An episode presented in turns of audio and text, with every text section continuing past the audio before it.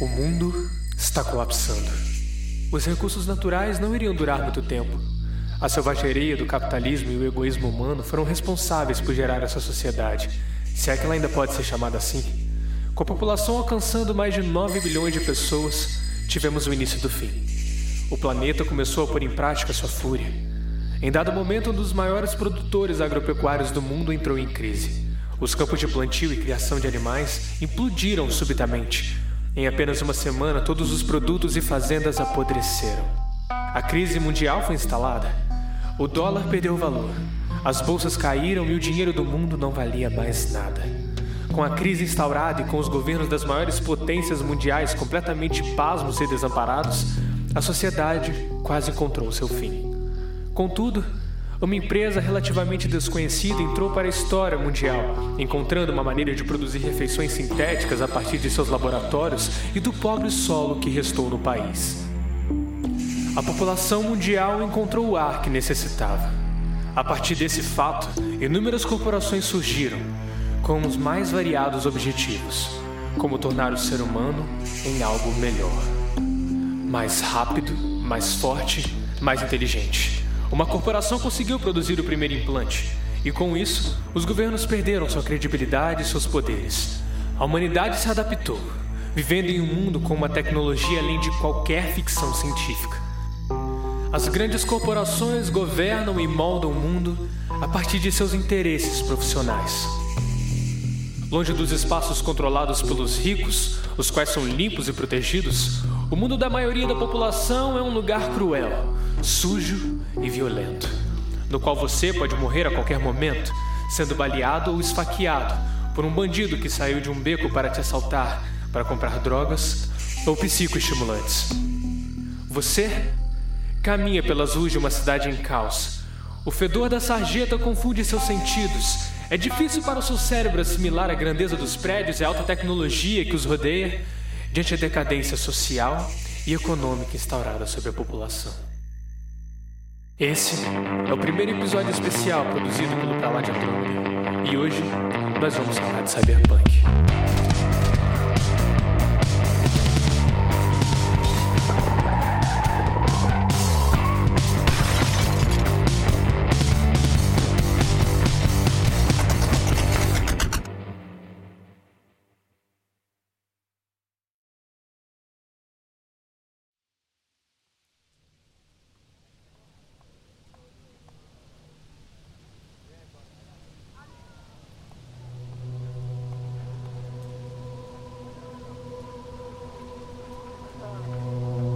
O ano é 1970.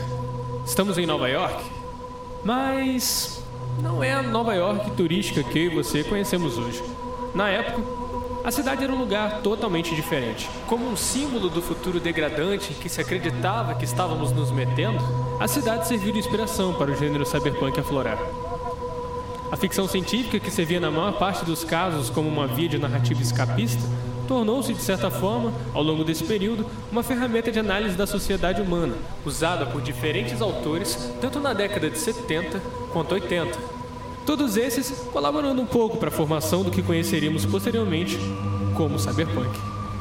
Podemos dizer, sem fugir do clichê, que o gênero cyberpunk foi um reflexo de sua época.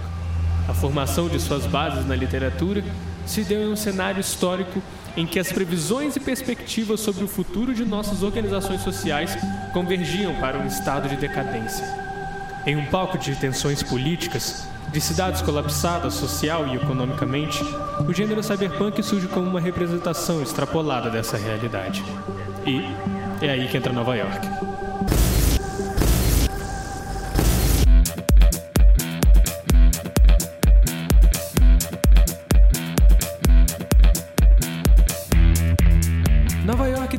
Época era, digamos, peculiar. Era um lugar marcado por violência, desigualdade social, preconceito e o pior de tudo, era a imagem de uma cidade do futuro. A narrativa criada nos livros de cyberpunk com certeza deve sua ambientação ao pensamento pessimista de seus autores, certo? Errado. A década da criação do gênero foi marcada por uma desestabilização mundial, em que surgiam governos ditatoriais, revoltas e guerras. Além disso, se instaurava uma das piores crises econômicas da história do mundo. A crise do petróleo, que vinha acontecendo em estágios após a Segunda Guerra Mundial, encontrou seu auge na década de 70. Como uma retaliação dos países árabes aos Estados Unidos por terem apoiado Israel na guerra do Yom Kippur, a Organização dos Países Exportadores de Petróleo, formada majoritariamente por países árabes, triplicou o preço do barril em 1973. Por consequência, a economia mundial e particularmente a dos Estados Unidos entraram em recessão em 1979, ocorreu outra crise do petróleo e, posteriormente, na década de 80, o mundo continuou o ciclo de término e início de conflitos bélicos. Contudo, ao mesmo tempo em que o mundo estava preenchido por catástrofes, as áreas ligadas à tecnologia estavam em uma evolução constante. O ser humano conseguiu desenvolver projetos antes apenas sonhados por cientistas, dando outra dimensão para áreas ligadas ao entretenimento, à comunicação e, claro, no ramo militar.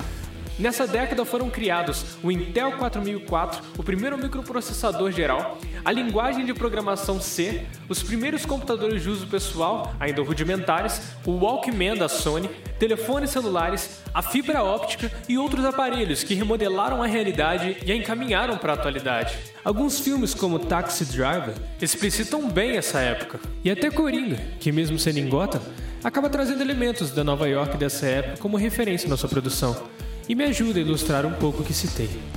Por isso é possível ver reflexos desse contexto não só na literatura, que é o foco desse programa, mas também em outras expressões artísticas, como na música. Mais engajado que a disco music, o punk rock derivado da cena de Nova York, Blank Generation, que reúne artistas tão diversos como Pat Smith, Television, New York Dolls e vários outros, investia contra o sistema. A Inglaterra enfrentava uma de suas maiores crises a recessão corria solta e o punk pregava a anarquia através dos grupos Sexy Pistols e The Clash, que dividiam o trono do movimento com os nova-iorquinos do The Ramones. O rock voltava à sua forma primitiva, emergente das garagens e dos porões dos submundos ingleses e americanos. Então, pausa essa música agora, por favor. Isso, bem melhor. E coloca algo mais punk rock que é o que o Cyberpunk pede, né?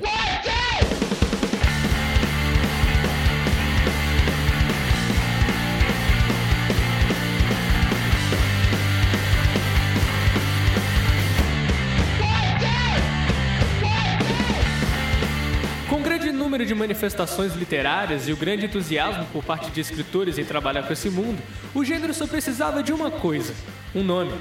E como se espera do cyberpunk, seu nome surgiu de maneira totalmente acidental e despretensiosa. O autor Bruce Beth apenas queria um título para o seu livro. Então, em 1983 foi publicado o livro Cyberpunk, que contava sobre crianças que viviam imersas em uma sociedade extremamente tecnológica, com sua própria cultura. O título foi adotado como nome do gênero que estava começando a se formar.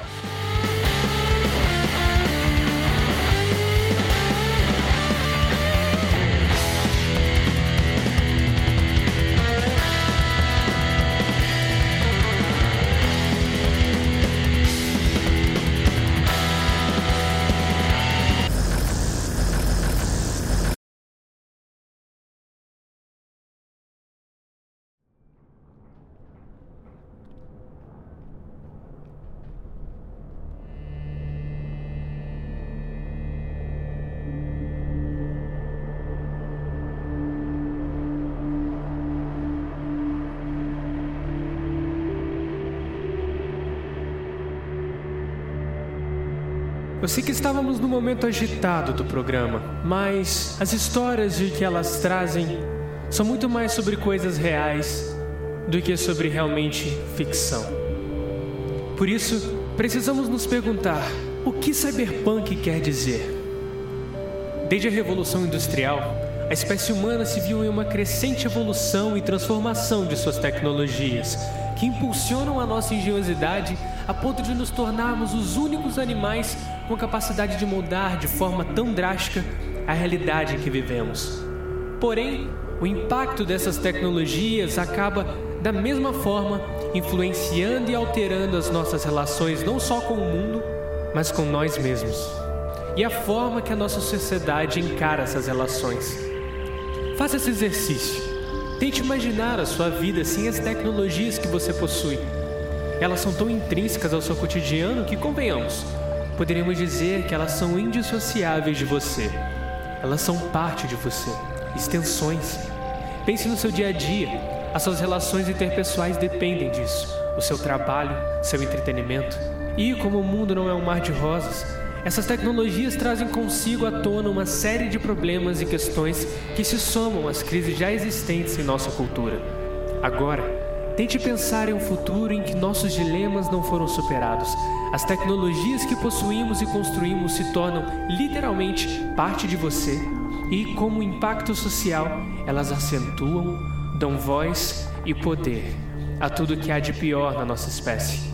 Mas quando enxergamos as histórias como elas são e tentamos ver o que elas querem nos dizer, podemos lembrar que elas são as vozes de milhares de pessoas de muitos tempos diferentes, ecoando no inconsciente de outras milhares de pessoas. Dentre essas pessoas geniais que passaram por aqui e deixaram um pedacinho de si eternizado nas palavras, está Philip K. Dick, o primeiro e mais significativo marco para o gênero cyberpunk foi seu livro Android Sonho com Ovelhas Elétricas. A partir da ambientação criada por Philip, ocorreu a fundamentação necessária para a progressão do estilo. Porém, a estética e o contexto visual não vieram apenas das descrições feitas por Dick.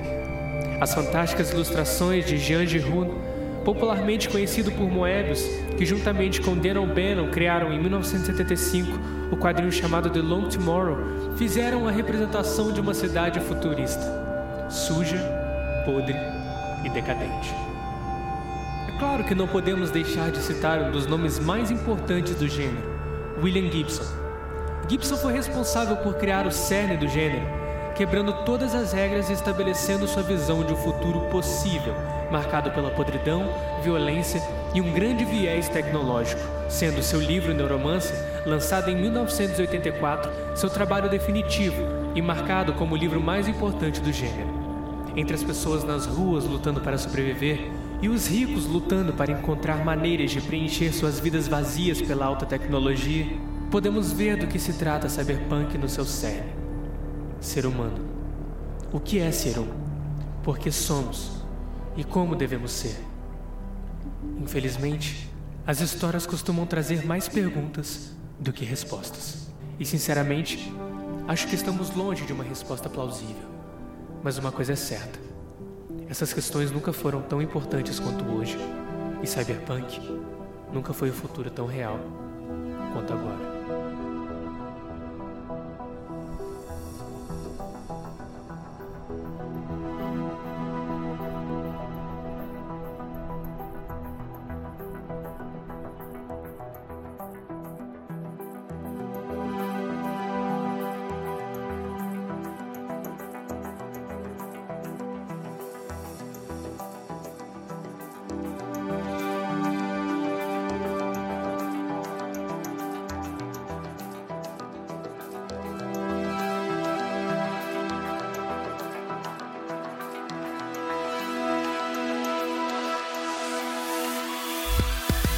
Esse episódio foi escrito e roteirizado por Samuel Soares e Caio Luiz Gomes. Se é a primeira vez que você está aqui no Pra Lá de Andrômeda, saiba, você pode ajudar muito a gente seguindo Pra Lá de Andrômeda no Instagram, em arroba Pra Lá de Andrômeda, e na Twitch, em twitch.tv barra Pra Lá de Andrômeda. Além disso, temos nossos tradicionais episódios toda semana, mais especificamente às terças. Então, segue a gente no Spotify ou em qualquer outra plataforma que você esteja ouvindo, porque isso ajuda muito a gente a crescer cada vez mais e alcançar mais pessoas. Eu também quero te agradecer muito se você chegou até aqui e pedir seu feedback, porque sua opinião é muito importante pra gente, para ajudar a gente a produzir mais especiais como esse ou até séries fechadas abordando outros temas. Então, mais uma vez, obrigado pela presença e até a próxima.